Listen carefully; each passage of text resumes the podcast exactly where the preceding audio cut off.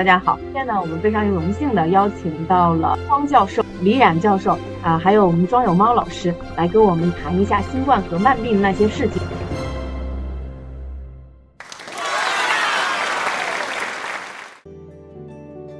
啊，那么主要是面对现在新冠感染和新冠重症的高峰的来临，啊，我们的一些跟呃慢病以及和我们每个人息息相关的。一些事情，如果大家觉得我们的知识非常有用的话，也希望大家能够分享我们的直播间，让更多的人呢看到我们的直播。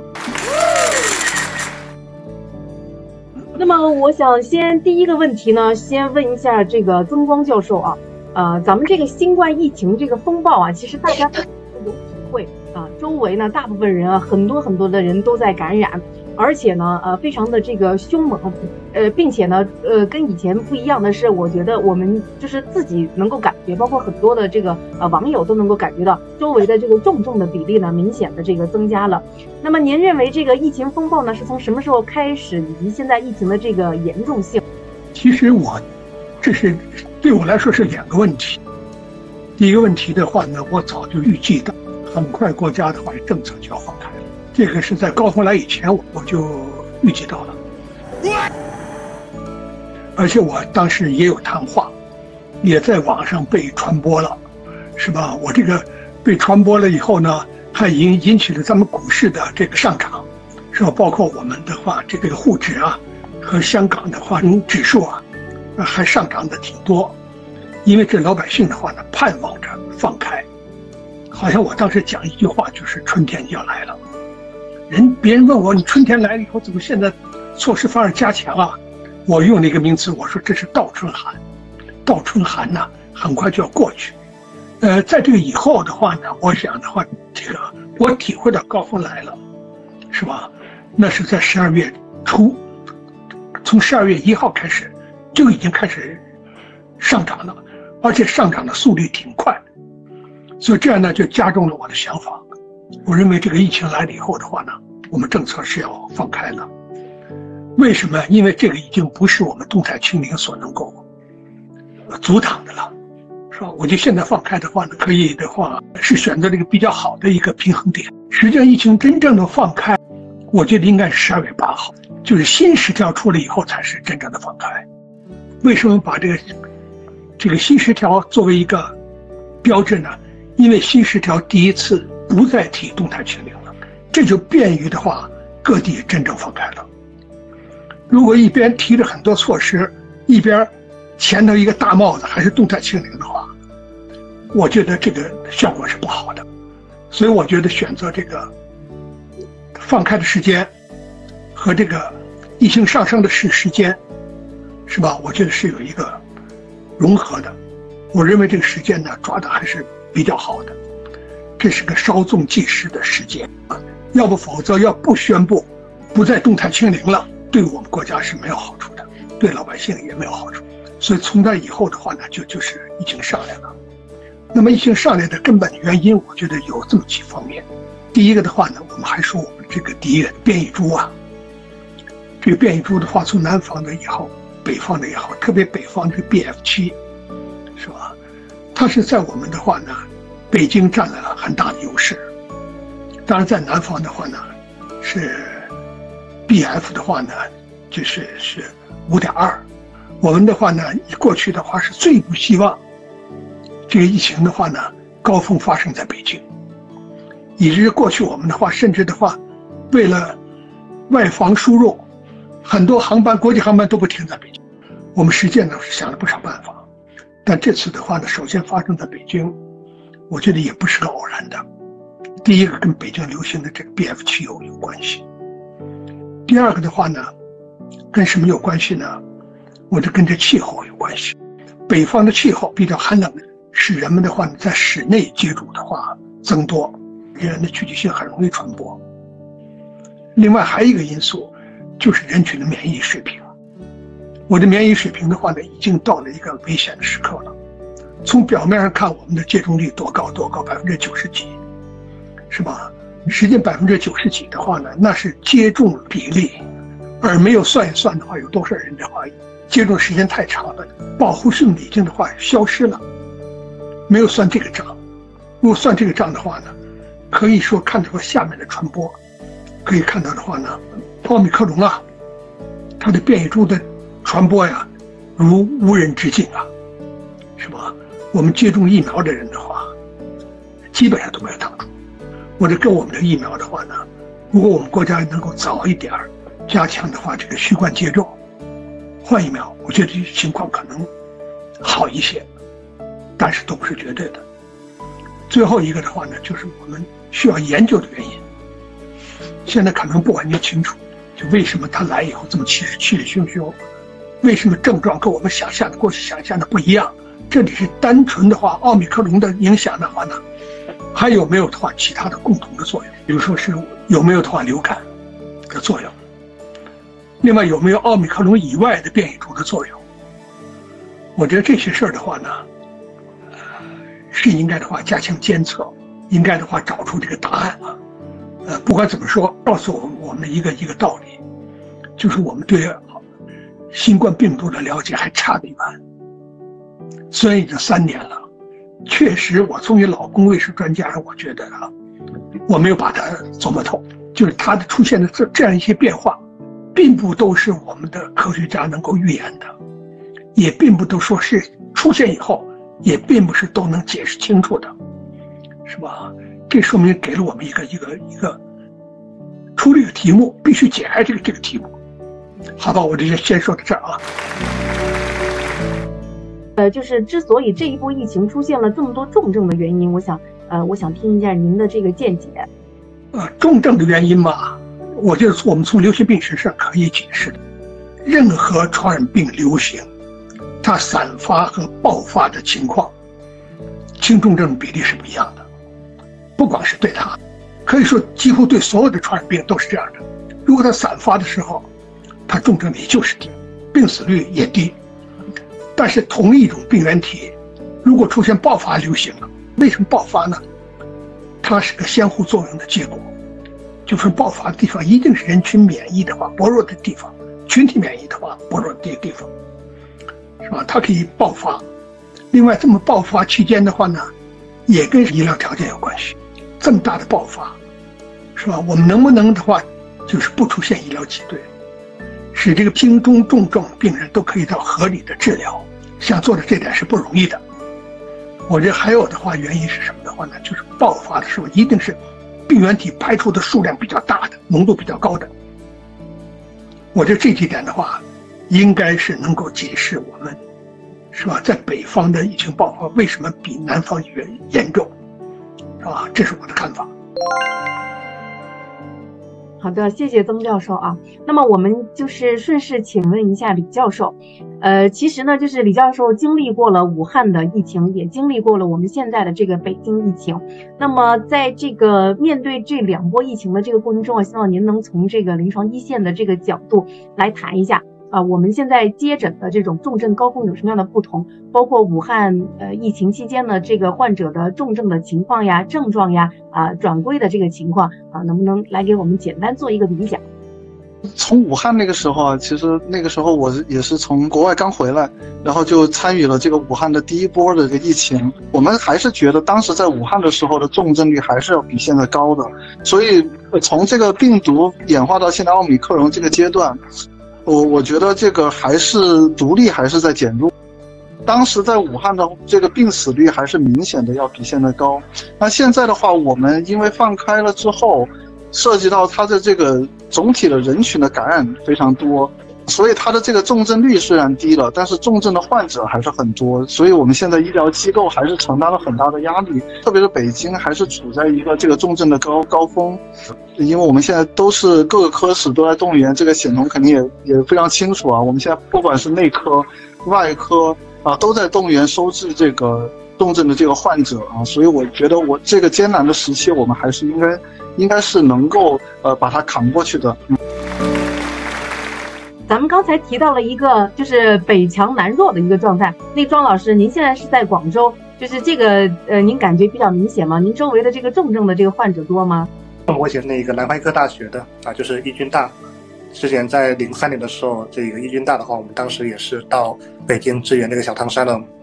包括很多当时这些专家教授都过去了。但现在的情况跟零三年的话，其实还是很大不同的。当时我们面对的是一个病死率非常高的一个病毒，现在的话是一个病死率其实低很多，但是传染性比当时高了很多的一个一个情况。我现在已经不在临床一线了哈，但是根据我们临床的同学在方舱医院的，在这个定点医院支援的同学来看的话，这个传播速度还是非常快的。那么当然，网上有很多人说这个北北强啊南弱啊，就是这个毒株这个叫独立，但实际上来说，我之前也在网上做一个调查，当时应该是有两万多人参与了，就网友我有，然后这个投票的话是可以看北方跟南方的这样的一个差，这个区区区分的。但实际上我们来看的话，其实北京和广东地区的这网友投票来说的话，这个发热比例啊其实是差不多的。然后还有这个热程，我觉得其实南方跟北方在实际上在这一波来说的话，其实差别并不算是很大。但从其他一些数据来看的话，北方的话可能这个稍微偏再偏稍微重一些，但是其实没有一个很显著的差异。很多人说广东猪很温柔啊什么，其实现在来看的话也不算温柔。包括我这次周围的这些感染的朋友的话，这个基本上也都是有症状的啊，几几乎都是有症状，然后有发热三十九度啊，三十到四十度的这个也是有的。那么我们看这次广州这个 B 株的话是这个 BA 五点二，啊，北方的北京是这个 BF 点七，它其实是 BA 五点二之后的话再延伸两代的这样的一个变体啊，多了一个 多了一个做做一个做突变，但是独立来说的话，我觉得这个。它俩的这个内生致病性来说，应该是差不多的。刚才这个曾教授也提到了，这个气候这一块还是会有差别的，北方跟南方啊，北方的话更寒冷一些，室内活动更多。然后再有一个的话，就是北京的这个爆发情况来说，还是会比广州更严重。那么在这种大规模爆发情况下来说，这个重症率呢，我觉得北方北京的话，这个压力确实还是更大一些的。这个可能李教授在一线的话，这个感受的应该是也是比较深一些的。跟大家提供几个数据啊，你说 SARS 的期间的话呢，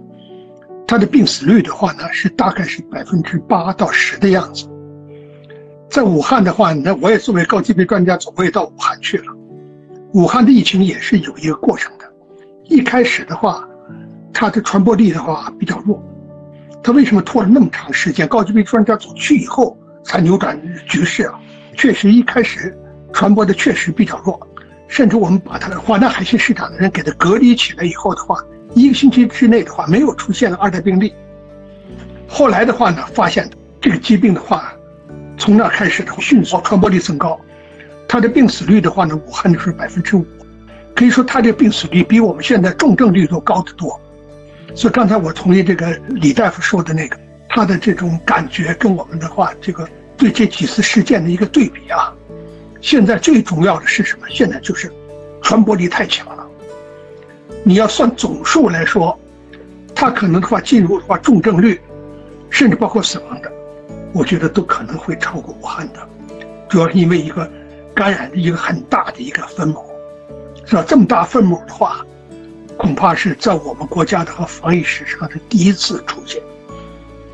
是吧？这么短期内这么多人的话感染。恐怕在世界上的话，这个新冠防疫史上，我看也是最突出的事件之一了。呃，那就是接着大家说的这个欧米克戎啊，啊，那么我们现在欧米克戎的所有的这个感染的这患者呢，比如说普通型或者是轻型的，会出现像发热啊、咽干啊、嗓子疼啊，甚至这个腹泻、肌肉酸痛、味觉丧失等等。很多很多的这个症状，啊，但是呢，就是轻症的呢，慢慢的我们还是呃，就是说慢慢的还能够恢复啊，啊，但是呢，就是对于我们老年人和有基础病疾病的这一部分的患者啊，感染欧米克戎呃意味着什么？这个想请曾光教授呢给我们介绍一下。老年人本身的话，年龄啊就是疾病，年龄大了。是吧？它就免疫功能的话降低嘛，是吧？它这是个免疫功能话降低，它是万病之源。如果再加上的话，基础性疾病，就说明的话呢，老龄化的已经干嘛的话，在很多器官上都表现了，是吧？我觉得就不光是在这个病，我们就熟悉的话，比如说流感，比如说肺炎链球菌肺炎。是吧？这些都是得完以后的话，跟年轻人的话大不一样。为什么？因为他这个新陈代谢啊，是吧？他的生理过程的话呢，很快就转到转向的话病理过程，是吧？应该承受不了这种打击。所以的话，在这样的情况下，老年人呢和有基础病的人的话呢，患病的话，这个变成危重率的概率应该是年轻人的十倍以上，甚至二十倍以上。同样的话，这死亡率也是这样，是吧？我的这一点的话呢，不光是新冠所有的，是吧？很多的话，呼吸道传染病都有这个共同的特点。好的，谢谢曾教授啊。那么我们可以进入，就是我们第二个环节，我们来着重讲一下欧米克戎和慢病的这一部分人群。呃，我这里有一个数据，我不是讲的是我们在第九版的新冠肺炎治疗指南里面。那么讲的是有大于六十岁的老人，或者有基础的疾病。这个基础疾病呢，包括心血管病、啊慢性肺部疾病、糖尿病、慢性肝病、肾脏疾病和肿瘤等等。有免免疫功能缺陷，比如说像艾滋病啊，长期使用皮质激皮质激素或者使用免疫抑制剂的这部分患者，还有严重肥胖，就是 BMI 大于等于三十的这部分患者。那么晚期妊娠和围产期的女性，以及重度吸烟者，这一些呢，其实我都是我们一个新冠重症的一个高危因素。而且呢，在媒体报道啊，我们前沈阳金德队的球员呢王吉，他感染新冠啊，最后呢引发他的基础疾病，也就是糖尿病的一个恶化。然后就是在这一点上呢，啊，我们其实知道慢病和我们这个老年这两个因素是呃加重我们新冠重症的一个一个一个危险因素啊。啊，那么我们想问一下，就是我们都知道这个新冠的这个欧米克戎的这个毒株呢，它其实是毒性很低的。啊，那么我们想请这个李冉教授呢回答一下，这个毒性比较低的这个欧密克戎呢，啊和这个呃它的这个慢性病呃和基础疾病呃相互作用，导致这个呃肺炎的这种症状加重。那么究竟是它本身的呃一个慢性疾病的恶化，还是说它的这个慢性疾病使这个肺炎变成了这个重症的肺炎呢？嗯，因为实际上不只是这个奥密克戎啊，或者是新冠。啊，不，其他的，呃，病毒感染，嗯，呃，它只要出现了病毒性肺炎，有基础疾病的患者，他也是会更加的严重，啊，所以它不是奥密克戎的一个独有的一个表现，包括我们以前说流感，啊，或者是说其他的一些病毒啊，我们，呃，在这个新冠大流行之前，我们也有很多的这个。病毒感染包括什么流感病毒啊、腺病毒啊，它都会导致重症肺炎。那在这些患者里边啊，如果他有基础疾病，啊，他他也是会这个呃，以这个健康人群啊出现一个更重的一个特点啊。当然，流感的话有一个特点就是很多健康人他也会出现非常重症，特别是一些年轻人。但是大部分的病毒感染。啊，他有基础疾病的患者都会表现成更重的一个一个表现。现在的这个患者里面呢，其实有不少的这个患者是呃打过疫苗的，甚至有一些人呢是打过三针的疫苗。就是庄老师，我想问一下，就是像所有的呃，包括刚才这个曾老师也提到过这个疫苗的问题，那么就是说这个疫苗注射了之后。啊，依然出现了这个感染，甚至出现了这个重症，它的这个原因是什么？因为我们呃接收到的信息呢，都是疫苗可以显著的减少呃这个感染和减少这个重症比例的。呃，其实原因有几方面呢？简简单来说，一方面是疫苗本身的啊，因为我们打完之后的话，我们体内产生抗体，产生 T 细胞反应，但是抗体的话，它的这个会随着时间提这个维度的话逐渐下降。就刚才这个曾光教授也也提到这一点。我们现在其实属于一个这个免疫力非常低的一个状态的。那么再一个的话，就是现在越来越多的这种变异体出现，我们可以换个思考，比如说我们现在面对的这个变异体体还是原始毒株的话，那实际上我们以现有的这个人群免疫水平来说，其实是足够的。但是我们现在面面对的是奥密克戎，而且是 BA 五点二啊 BF 七这样的一个变异体，那么它们的一个特点就是它们有更强的这个免疫逃逸能力。它们毒性来说的话，其实这一代包括从最早 BA 一到现在这 BA 啊点五点二啊，包括 BF 七来说的话，它的这个内生致病力来说的话，我们并没有发现一个很大的提高。但它主要提高是在于它的越来越强的这个免疫逃逃逸能力，包括以后的话，这个 XBB，包括 BQ 点一啊，那么它们的这个逃逸能力就越来越强。所以说这个在很强免疫逃逸能力下的话，这个防感染的话，这个保护力越来越低。特别是说我们现在很多人呢，像北京的话，广州很多人打完第三针已经半年了，甚至已经一年了，他这个综合抗体水平的话，基本上已经没剩多少了，啊，所以现在其实我们更多的话是靠那个 T 细胞在扛住啊，这个当预防重症。但是对于老年人来说的话，他本身的免疫这个呃系统就在在这个退化。所以它感染之后的话，其实更加容易变得这个重症。但是从包括咱们中国香港的这个 数据来看的话，这个对于老年人来说，你像我记得数据，他们八十岁以上老年人如果一针疫苗不打的话，感染之后的话，这个病死率大概是百分之十四。在香港数据，只要打一针的话啊，无论你是打了灭活还是 mRNA 的话，它都能把这个病死率降低一半。如果打三针的话，大概是降低到百分之一到百分之二的这个水平所以我们现在还是非常。鼓励的这个老年人要去这个接种疫苗，能打三针打三针，打不了三针，能打能打多少打多少。但是我们还遇到一个问题，就是我们在之前的话，这个很多老年人他本身有很多基础疾病，比如高血压，有些有肿瘤，然后去医院啊，或者去这个问医生要不要打疫苗，医生都给了一些否定的意见啊，说你这个很多医生很多临床医生他其实是一些错误的认识，他就觉得这个疫苗的话，这个你不能去打，你这个本身有这个基础病，你不能去打。所以，我们现在遇到一个很尴尬的问题，就是最需要保护那那群人，其实不是年轻人，其实就是这些老年人，这些高龄的老年人。但是，高龄老年人我们这个接种率相对来说是比较低的。所以说，一旦是出现这样的疫情爆发的话，这些人的话，他是最脆弱的，他们的这个重症率、病死率的话，肯定是居高不下的。就这个是我们现在面临的一个问题。我补充一句啊，刚提的其实。没有说这个这种禁忌啊，其实我认为只要不是严重过敏的话，就应该去打疫苗，包括肿瘤啊，包括这些这些其他慢性病就应该去打疫苗。只是说现在很多人他被医生给无意的这种给阻阻拦了。呃，现在这个疫苗的这个接种的问题啊，老年人的这个里面接种疫苗的比例相对比较多，因为这一部分人啊基础病比较重，基础病比较重的话呢，那么在接种疫苗的时候也会出现一些相应的这个风险，所以导致很多人都没有打。呃，那么其实我想问一下曾教授啊，还没有出现症状的人打疫苗是不是就是就是老年人和慢性病人啊？现在的这个打疫苗是不是唯一的出路？我看您最近也提出了第四针疫苗的这个接种计划。而且呢，说最第四针疫苗最好是不要接种这个灭活疫苗啊，这是为什么呢？啊，那么如果就是庄老师刚才提出的那个，面对有就是相对禁忌的这个慢病或者老年人啊，应该怎么办？想听一下您的建议。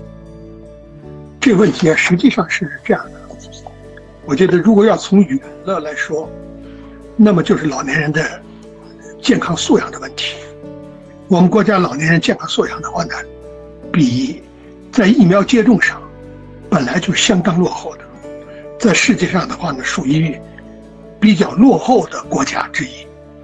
这里有个指标是什么呢？就是流感疫苗的接种。流感疫苗接种在发达国家的话，都在百分之五十六十，是吧？甚至百分之七十以上。我们国家流感疫苗的接种就百分之三，那还是提上来的，是吧？原来百分之二点几，提到最高百百分之四了，又滑到百分之三了。是吧？这个这个这个就是平常一个一个积累。另外，这个的话呢，就是老年人接种疫苗的话呢，接种新冠疫苗，为什么新新冠疫苗全都接种率那么高呢？是吧？我觉得为什么老年人的低呢？原因是跟我们国家这个疫苗的话，这个做临床试验有关系。因为我呢也参加过对这个疫苗的话这个上市的审评啊。我们国家的话，因为这个。三期临床试验都是在国外做的，因为国内的话没有的话疫情了嘛，是吧？到国外做就是征集参加的话，这个这个呃志愿者，老年人很难征集到，所以出的数据的话呢，都是中青年的数据先出来，是吧？所以中青年我们国家的话呢，就是老年人数据没出来嘛，那就是。中青年呢先接种，也就确切说，十八岁到五十九岁先先接种。老年人的话后接种。客观上给老年人一个种想法是什么呢？我不如他们重要，是吧？可是，在欧美国家，为什么老年人接种率高呢？原因就是因为他们疫苗的话上市的时候，正是他死亡高峰，因为前期防控的不好，所以大量病人的话死亡，而且死亡的话呢，特别八十岁以上的死亡特别多。所以美国那些老人都看到了，我自己的话，一些同学、同事年龄差不多的人纷纷死死去了，他有一种恐惧感，就愿意接种。而且当时那种情况决定了西方国家的话呢，确定了从高年龄组往下接种这么一个程序。可是咱们国家呢，确实老年人呢，相当一段时间没接种，他很安全，因为我们动态清零做做得好，没有到老年人那那那去。我的这个的话呢，就是造成老年人的话一个比较低的一种情况，是吧？还有的话，刚才的话，是吧？那个庄老师也提到了，就说是，呃呃，有慢性病的人，实际上更应该接种，他不是不是不能接种，是吧？老年人是第一个危险因素，有基础性疾病第二个危险因素，两个危险因素都有，应该是更优先接种的人群。这基本道理是应该是这个。但是其中的话呢，只是极少数的人不能接种，或是需要缓重。但是他在这方面呢，宣传做的不够，特别我们临床大夫的宣传做的不够。我们国家的话呢，就没有动用的话国家媒体啊，来做这方面的宣传。你一一征求临床大夫的意见，我们国家一个特点呢，临床医生的话让医闹给吓怕了，是吧？我推荐你接种，你看的话，你有慢性病，你有高血压，你有糖尿病，接种后出问题怎么办？你找我来啊，是吧？可推荐的话，可不推荐他，一般临床大夫都是不推荐，是吧？我觉得这多种原因造成的，所以要解决这问题呢，也应该多方面来下功夫来解决，是吧？看到老年人的话，这个接种率低的话呢，是吧？他跟年轻人不一样，年轻人都有行业行业自律在管着呢，行业的规范在管着呢。你不接种，临床大夫你不接种的话，那医院的话不同意啊，是吧？你这个是吧？出租车司机不接种的话，你不能开车呀。很多都有行业的限制，对老年人没有这方面的限制，完全就得靠的话思想通了。另外，我们国家接种疫苗不是强制性的。还是应该的话知情同意的，是吧？所以得做这个。那我为什么的话要说的话，这个第四针接种，是吧？要尽量不要选择这个这个什么疫苗的话呢？就是这个灭活疫苗呢？因为我们国家到目前为止接种的疫苗是三十四亿剂了，其中有三十三亿多都是灭活疫苗。是吧？其他的疫苗的话呢，接种的很少，包括现在新上来的疫苗，刚推广接种，接种率都没上去呢，还是三十四亿多，还没突破到三三十五亿呢，是吧？呃，这个灭活疫苗的话呢，实际上是立了大功的，在国家最需要疫苗的时候，他们出现了，因为中国的话对这个最有基础啊，从一九五八年就开始的话，第一款的话流感的灭活疫苗就问世了，多少年了？我们有这丰富的这方面的经验啊，是吧？而且它有它的优点，比如它的安全性好，它容易储存，容易大规模生产，是吧？呃，它有它的好处，但是你要连续都接种它，那效果就差了，而且不是差一点。我们有一些对比的临床实验，现在就是加强针打哪个效果更好，我们有个比较，它确实是灭活疫苗的话不占上风。差得远，比换其他的疫苗，这叫什么呢？这叫血管免疫，换了疫苗了。但是我们承认血管免疫，就说还要看到灭活疫苗的优点。血管免疫实际上是二加一或者三加一啊，在打灭活疫苗的基础上又打了别的疫苗，比如蛋白重组疫苗，或者腺病毒载体疫苗打了这些了，它的组合起来效果非常好。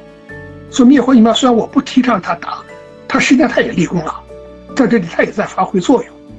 所以大家应该的话这么客观的看，是吧？所以现在如果老年人一针都没打过的，他从灭活疫苗打起的话也可以，完全可以，是吧？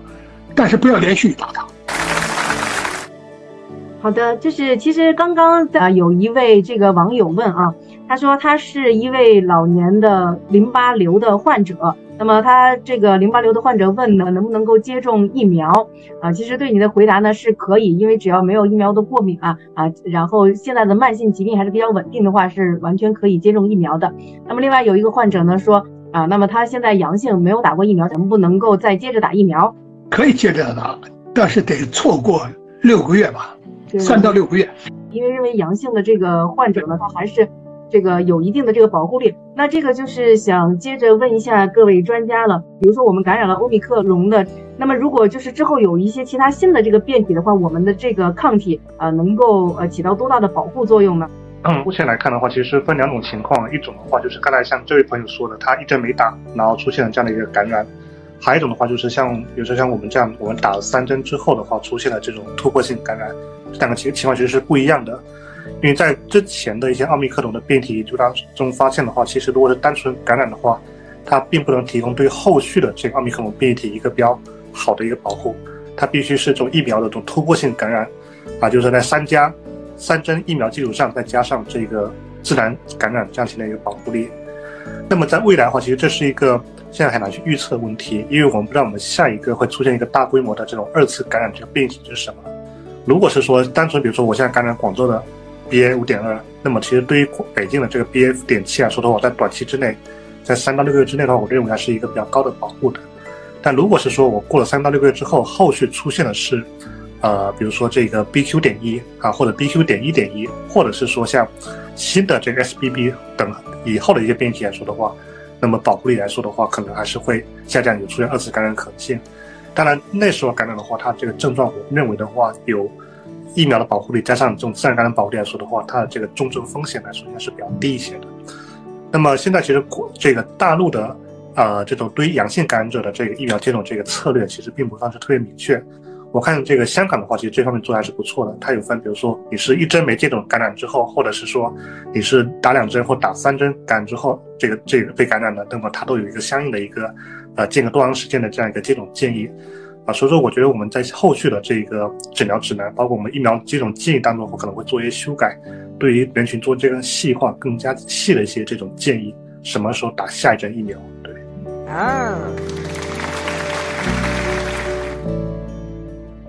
呃，好的，我们再回到我们这个呃慢病的患者里面来啊。那么现在呢，就是其实很多老人呢，就是在感染了之后得了一个重症肺炎。那重症肺炎有一些患者呢，他其实是单纯的这个病毒性肺炎；有一些患者呢，他可能是呃病毒性肺炎的这个基础之上又并发了一个啊细菌性的肺炎。呃，那么我想呃先请李教授呃给我们介绍一下，就这这两种的这个肺炎啊并发的这个比例怎么样？同时呢，在治疗上又有什么样的区别？像有很多的这个呃。患者他有一些基础的肺病，比如说像肺气肿，或者是支气管扩张症，啊，那这些患者啊，他本来平时就有一些这个咳嗽咳痰的问题，啊，那在并发病毒性肺炎的时候，他就会出现这个细菌性肺炎。那病毒性肺炎和细菌性肺炎，我们呃经常会在这个去拍这个胸片儿啊，或者是 CT 到医院去做这些检查，那我们会就就会发现这个。呃，细菌性肺炎啊，它一般还是呃相对局限的啊。另外的话，病毒性肺炎，就像这次的这个新冠，它基本上都是双肺啊，从上到下啊都会有的这么一个改变。另外的话，如果是一个单纯的一个细菌性肺炎，它一般会有这个化验检查会有白细胞的升高啊，或者是中性粒细胞的升高，呃，它会有这个咳黄痰。啊，这些表现，那一般考虑细菌的可能性更大一些。那对于病毒性肺炎的话，就包括这次的这个新冠，我们在这个北京也能看到，大部分的患者，呃，他的这个呃白细胞都是正常的，啊，那淋巴细胞就是血里的淋巴细胞的比例非常低，啊，所以这是一些这个从化验还有从这个。胸片儿啊，这些影像上，我们能够做一些这个区分，但的确上，呃，对这些患者，如果他单纯是一个病毒性肺炎，呃，他可能比这些病毒性肺炎合并细菌性肺炎的患者可能还要更好一些。如果这些患者同时又合并了细菌感染，那这他的治疗起来往往也是更困难一些的。嗯，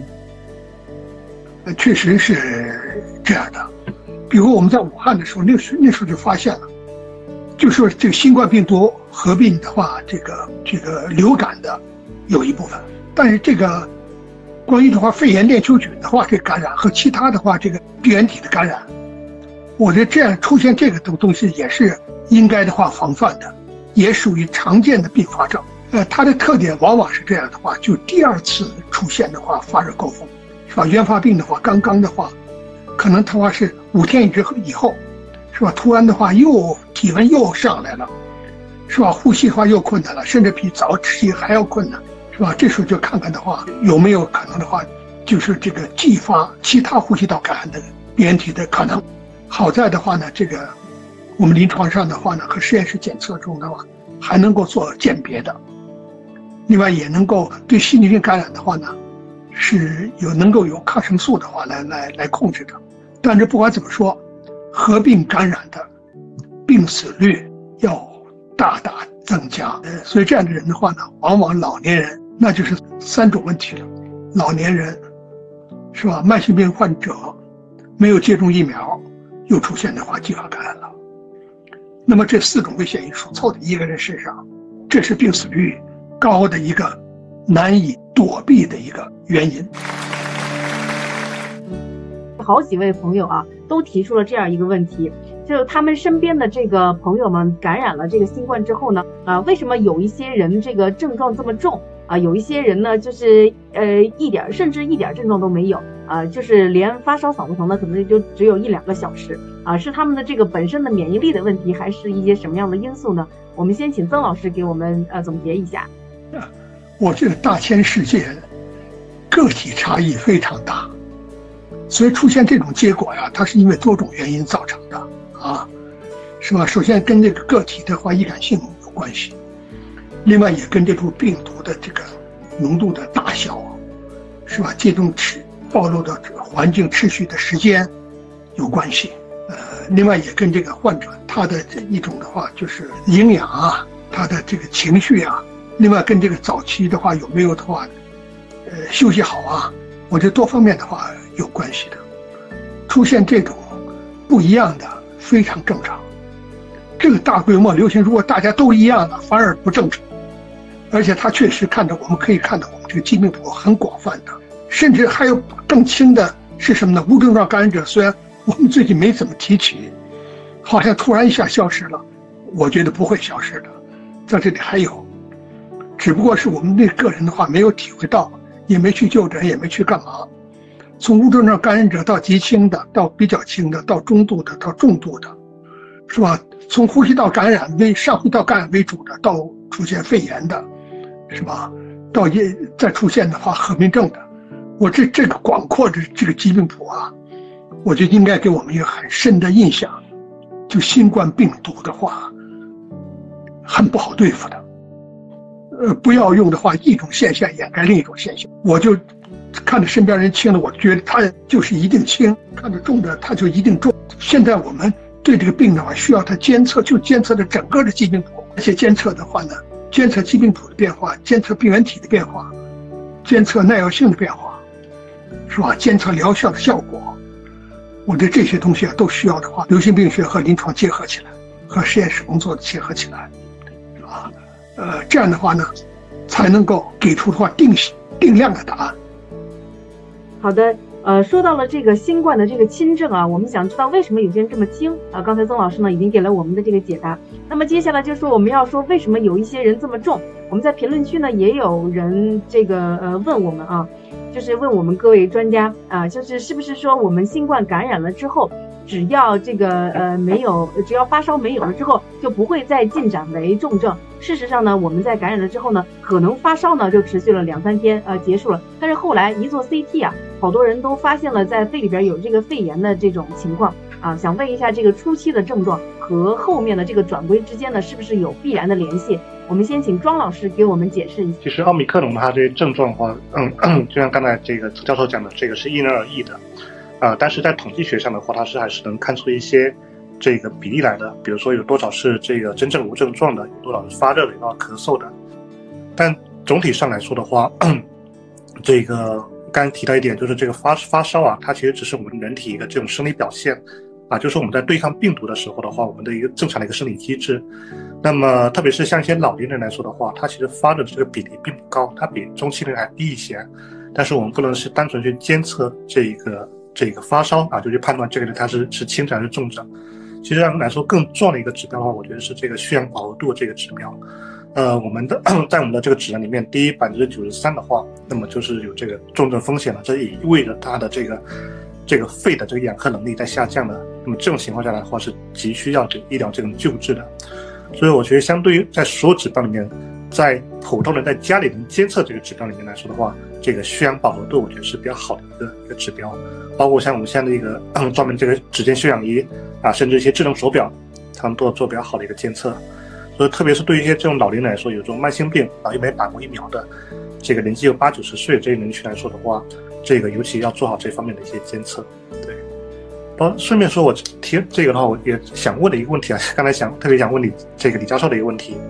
就是我们这次的话，大家知道有这个有些单纯是这个呃单纯的这个新冠，然后就转归的，有些人的话，他是会引发的一个病毒性肺炎的。那么还有一些人的话，他可能病毒性肺炎加上这种合并细菌感染这样的一个情况。那么我想知道，就是现在在这些住院患者里面，或者在急诊患者里面，这些奥密克戎感染者，嗯，出现真正出现这种病毒性肺炎的比例有多少？还有这个出现的这种细菌性肺炎的这个比例，大概现在有多少呢？就是因为我们说，为什么这些病人，就像刚才庄老师说的，我觉得也是发烧不能作为一个后续是不是会进展为重症的一个呃标志，呃，因为我们这次的这个奥密克戎的感染，我们会发现，其实特别是大部分的老年人。他刚开始的时候发烧的时候，并不会表现为特别明显的呼吸困难或者血氧下降，一般是在第四天到第五天左右，啊，那这些患者就开始出现一个呼吸困难，进展成这个呃重症肺炎这种情况，啊，所以我们说，其实病呃病毒性肺炎为什么他好多病人就会出现这个白肺啊，或者是这种情况，实际上早期的时候，它其实分为两个阶段。第一个阶段的话，就是病毒刚开始你监测出核酸阳性或者抗原阳性，那就是一个病毒它在快速复制的一个阶段。那为什么后后续有一些人转阴了，他反而肺上出这个呃白肺啊，这出现这种情况，实际上就是因为病毒它激发了它的。人体的免疫反应，它虽然后续啊病毒已经清除了，或者是它的载量减少了，但是这个炎症反应它是一直持续存在的。那这种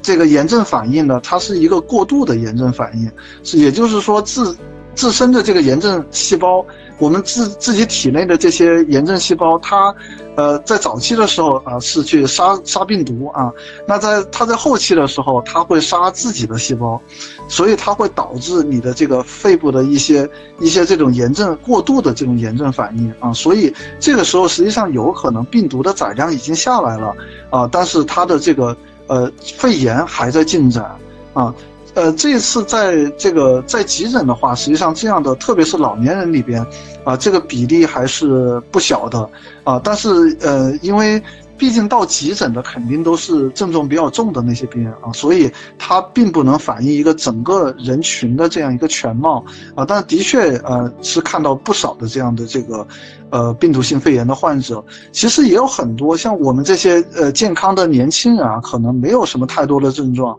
啊，或者是症状比较轻，但是只是说我没有去做 CT。但如果我们一做 CT 的话，也有可能有很多人或多或少肺上都有一些呃很少的这种肺炎的影子。呃，并不是说我们就没有肺炎啊，只是说我们在这个时间我们并没有去做这个 CT，而且这种就是面积比较小的肺炎，呃，不会对我们有太大的这个伤害，呃，我们就会靠自身的免疫力就恢复了，啊，那那只有这些老年人啊，比较重症的这些患者，他会导致非常明显的这种呼吸衰竭。那接着李教授的这个非常重要的问题啊，就是说现在是不是老年人啊？我上次之前也有专家说过，有一种叫做沉默型缺氧。就是他缺氧，但是他自己没有症状，他感觉不出来。那么应对这种情况呢，我们应该怎么办呢？就是怎么样提醒老年人或者是有患病基础的这样一些人，呃，去注意这个低氧的问题呢？尤其是沉默型的缺氧。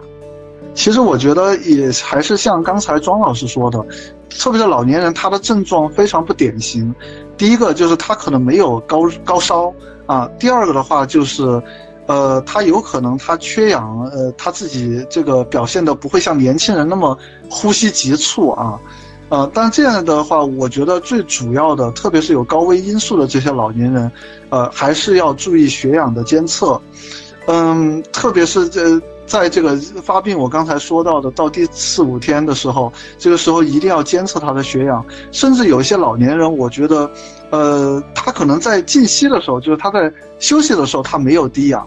但是它一活动啊，它就低氧会非常明显。所以为什么这个？这些老年人在感染了新冠之后，一定要好好的休息，不要做太多的这个剧烈活动，因为你一旦呃活动量太大的时候，就会导致你的缺氧非常严重。因为我们一般测血氧的时候，我们都是这个待着、坐着或者是呃躺着的时候我们测，很少有人我们在这个活动之后我们再去测一个，但是我们就。呃，经常会遇到这样的情况，你可能，呃，休息的时候测血氧还百分之九十多，那你稍微走几步路啊，可能也就掉到百分之八十多了啊。所以对于这样的呃患者来说，这个呃如果活动量太大，的确对于他们来说还是非常危险的。是呃，也接着李老师刚才所说的内容啊，就是咱们如果呃现在有很多可以监测血氧，比如说我们可穿戴的这个血氧监测的设备，还有呢呃专业的这个止氧夹，我相信前一段时间的这这些的这个器材也都引起了这个抢购的狂潮啊。那么就是呃就是如果没有血氧仪，也或者也没有这种监监测的这个设备，呃我们应该怎么办呢？或者这样的这个设备咱们值得呃值得那个呃入手吗？呃，我觉得对于年轻人来说啊，实际上没有太大的这个必要啊。就是实际上的，但是主要还是对于这种老年人，特别是有基础疾病的这些人，实际上我觉得还是有必要的。但我觉得，如果真的是有非常明显的基础疾病，还是要想办法找到。当然，可穿穿戴设备也是可以的。啊。那么有朋友问，有不同的这个慢病患者，包括高血压、糖尿病、肿瘤。或者是一些免疫抑制的这个人群感染之后，有哪一些征兆就应该就医呢？那么如何自行判断发展为重症的可能性？还有是不是有的慢病患者会出现呃特殊的症状？这个请李教授给我们介绍一下。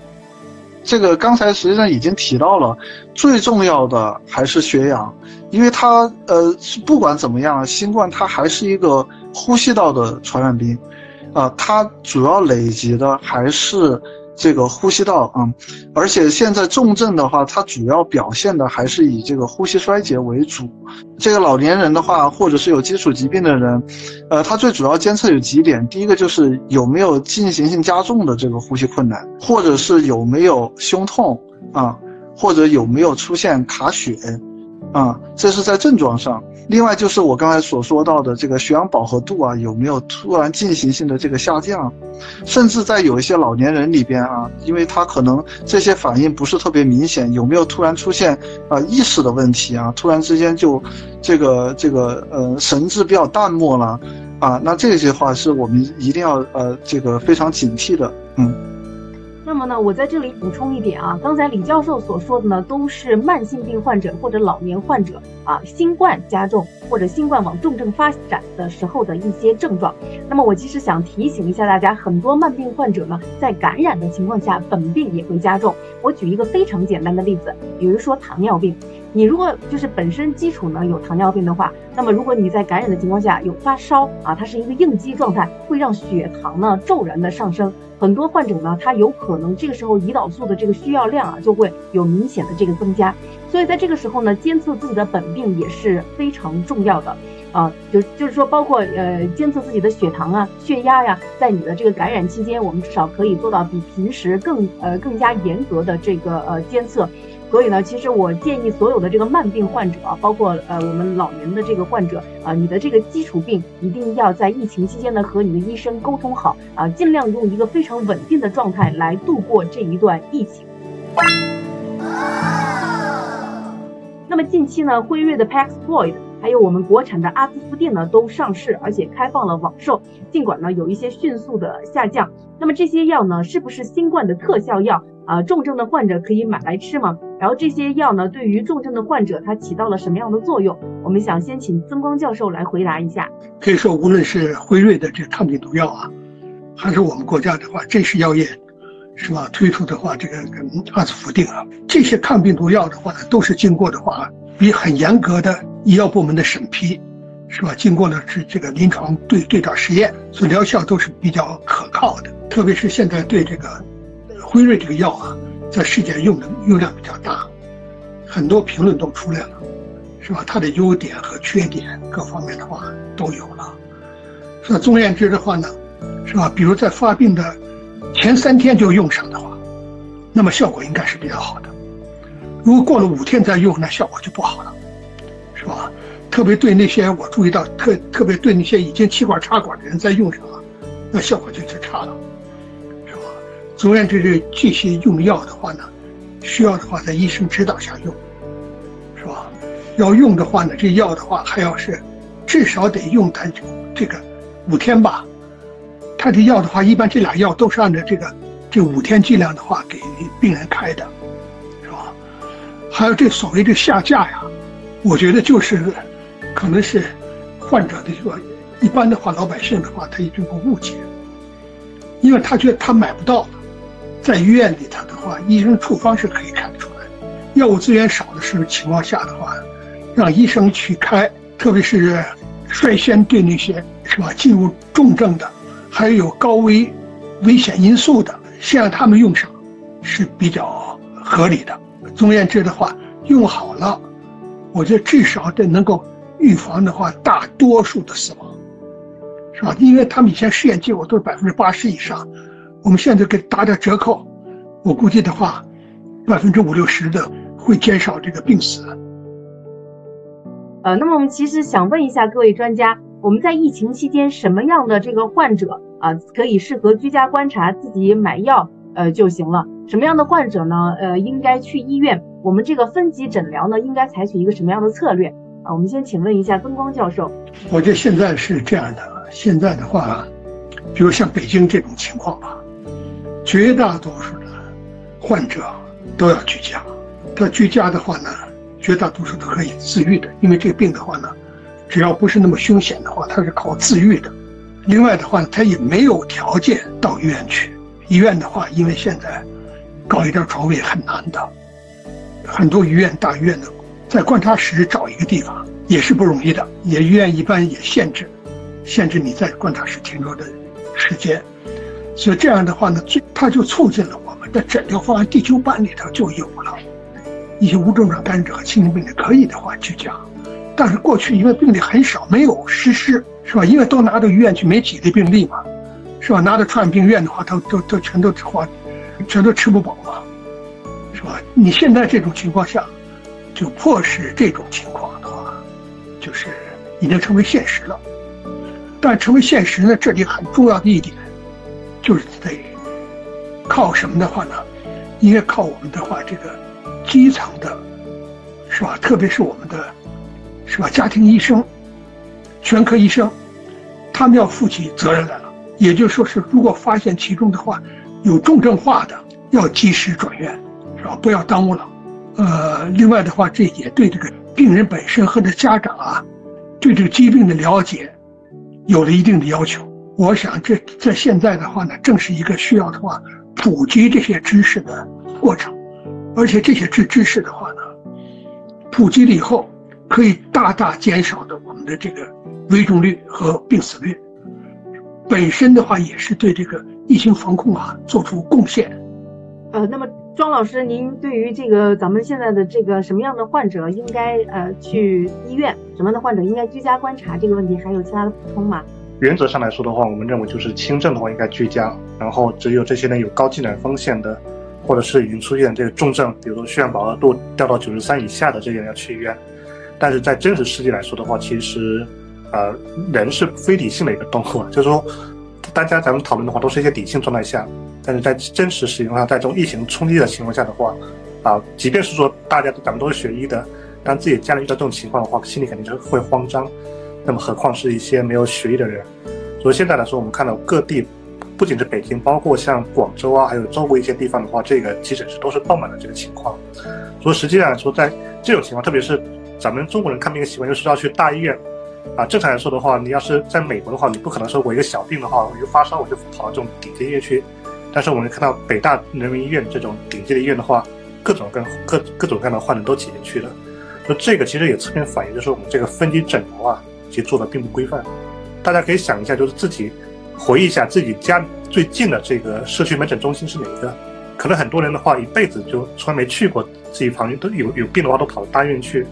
那这种情况下，在这种疫情爆发情况下，大家都往大医院去挤，大医院一定会爆。任何一个国家的大医院都是不是为了这种接诊新冠这个病人设立的啊？所以我觉得我这次的话，另外一个还是亟待提高的话，就是我们这个社区的这个力量。啊，刚才曾光教授说了，这个社这个家庭医生、社区医生这个力量，我们应该把它发挥出来。那么，杨康的这个慢性病患者如何恢复？嗯，恢复这个呃身体机能？那么，如果这个慢性病患者的这个病情啊突然加重啊，应该怎么样应急？我们请李教授来回答一下这个问题。这个新冠虽然说我们呃大部分人可能一周啊都能自己恢复，啊，那实际上在恢复的是这个之后，好多人都还是有很多的这种包括疲乏呀，包括这个容易劳累啊这些表现。那当然慢性病的这个患者还也是这个情况，包括可能会在这个。呃，新新冠感染的这个过程中吃了很多的药啊，包括其实好多的药物，呃，都有这些相关的这个损伤啊，这个药物相关的这个损伤，嗯，所以我觉得在后期的话，第一个，如果自己有慢性病，就比如说有高血压、有糖尿病啊，或者是有肺部的这个慢性疾病，一定还是要做好自我的这个监测，因为实际上我们对于慢病的这个。这个这个治疗来说，我们说其实呃，这个医生的治疗都只是一小部分，呃，绝大部分还是要靠自我的这个监测。实际上，很多患者啊，他他他都会自己来进行监测，包括我们平时在门诊也会给这些患者宣教，在后续的这个自我监测，包括呃，保证充足的休息、充足的睡眠啊，这些都是在呃感染后的这呃差不多一到两个月内都是非常重要的，嗯。从现在全国第一波疫情来看呢，大概什么时候能过去？我们还有第二波疫情吗？啊，而且这个呃，明年大概什么时候这个疫情能够好转？有什么样的依据吗？看来的话呢，就是我有这么一个预感，就说是咱们国家这个疫情的传播是吧？各个城市的话，这个高峰期啊，相邻是比较近的，不会拉开时间很长的，但是可能比较长的是什么呀？是从大城市向中小城市，中小城市向农村，这个传播应该是比较慢的。特别是的话呢，从这个中部往西部传播可能也是慢，但在大城市之间的话呢，可能就是比较快。等到春节的时候，我认为大城市的高峰也是往下走了。但是从全国来看的话呢，我看还是要到了什么呀？立春以后，也是从现在起的话呢。两个月到三个月的时间，可以说是第一波疫情的话呢，应该是能够过去。但是第一波疫情的话过去以后的话，陆陆续续还会有疾病发生，因为的话呢，第一波过去不是所有的人都都感染了，是吧？已经感染的人也可能会出现的话，二次感染的问题。以后随着时间推进的话呢，陆陆续续的都会出现的。但是我们现在很难判断，第二次流行高峰什么时候出现。我们可以判断的是，第二次流行高峰的话呢，出现一定会弱于第一次，那时候再感染呢，恐怕的话就医疗挤兑现象就是至少会大大缓解吧，就医条件会好得多。另外，我们现在有些的话，抗病毒药啊，什么的解热镇痛药啊，应该供应都没有问题。我觉得那时候我们就是应对的难度要比现在小得多。呃，庄老师，我想也请问您一下，就是从国外的这些形势来，包括美国呀，然后还有其他的国家的一些形势，疫情这个反复轮流几波，有没有比较趋于平缓的这种可能性？两个情况啊，就是第一个的话，从大的趋势来说的话，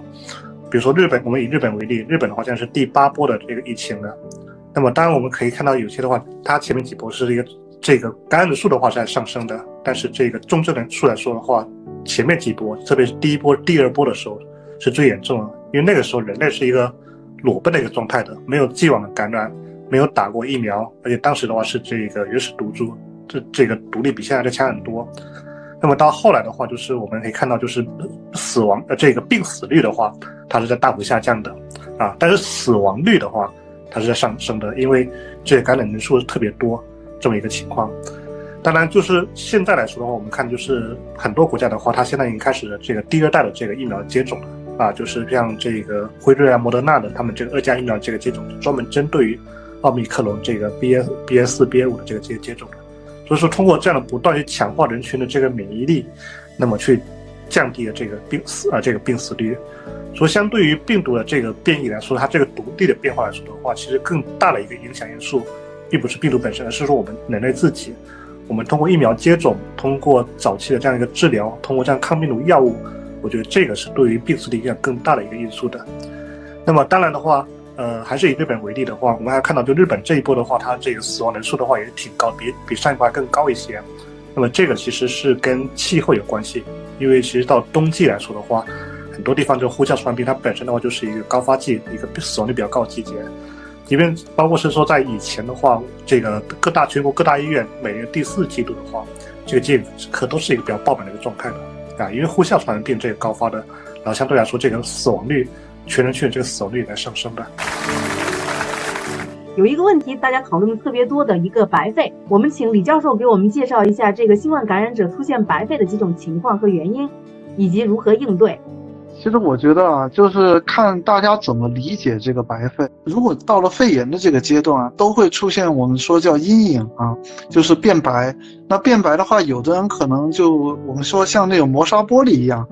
啊，是这样的情况。那另外一种的话，就是啊，就是非常实啊，就像一堵墙一样，啊，就是这样这样变白的一种情况。但大家所说到的这个白肺，首先我们要看累积的范围，啊，呃，如果累积的范围比较少啊，那一般情况下，大部分都是可以自我恢复的，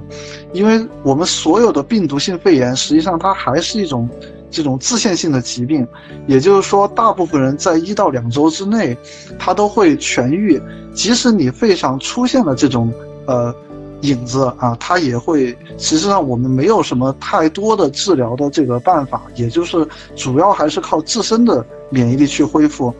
那另外一个的话，就是如果它累积的范围非常广泛，那如果整个肺都变白了。那我们这个时候，呃，就要特特别的关注。那往往这种人的话，他这种病人的话，他都会出现这个血氧下降，甚至呼吸衰竭，啊，所以如果他的肺炎累积的范围非常大，那这种患者一定要及时的到医院就诊。但这次的奥米克戎也有一个这个情况，就是你在早期之内，啊，他可能这个肺上的影子比较少，那。过了几天，他可能肺上就一下就变白了，这种情况也不少见。所以我们说一定要动态的监测我们的这个影像的这个变化。如果一旦出现这种，呃，肺的这个累积的范围啊，白肺累积的范围更大了，那我们就这个重症包括死亡的风险就会。很大，那这种情况下就一定要及时到医院就诊，啊，那我们刚才其实也提到了这个病毒性肺炎，我们到了这个如果到了白肺这个阶段，好多的药物实际上并没有太大的疗效，我们说这个时候吸氧啊，包括呼吸机的支持，往往比我们的药物更加的重要。我在这里呢，简单给大家总结一下我们今天所聊到的很多的话题啊。首先呢，有慢性基础病的患者和老年患者是我们新冠重症的一个高危人群。那么在这些患者之中呢，他有可能症状非常的不典型，没有明显的发热啊，但是呢，要注意我们的血氧监测。如果你的血氧呢，不管你是通过止氧仪还是通过可穿戴的测氧设备，发现了一个明显的血氧降低，尤其是血氧低于百分之九四十三的时候，需要警惕新冠肺炎以及重症肺炎。那么呢，在我们的这个所有的慢病人群以及我们的老年的这个人群里面，接种疫苗依然是最重要的武器。而我们在接种疫苗的过程之中呢，要注意一个序贯接种啊，尽量不要啊接种同一种类型的疫苗。而这个在重症的过程之中呢，我们希望也是期待我们能够完成分级诊疗，也就是说，轻症的患者可以在家里自行康复或痊愈啊，或者是咨询呃社区医生。那么重症的患者呢，以及有重症可能性的这部分患者，要尽量的被转诊到上级医院。而在慢病过，而在这个慢病过程中，除了预防新冠肺炎以外，我们也要注意我们自己慢性病本病的一个加重，包括高血压、糖尿病、肿瘤啊，还有其他的这个呼吸系统疾病等等，这样一些本病的加重，要及时的进行这个调整和监测。谢谢大家，好，谢谢曾教授，谢谢李教授，谢谢张老师。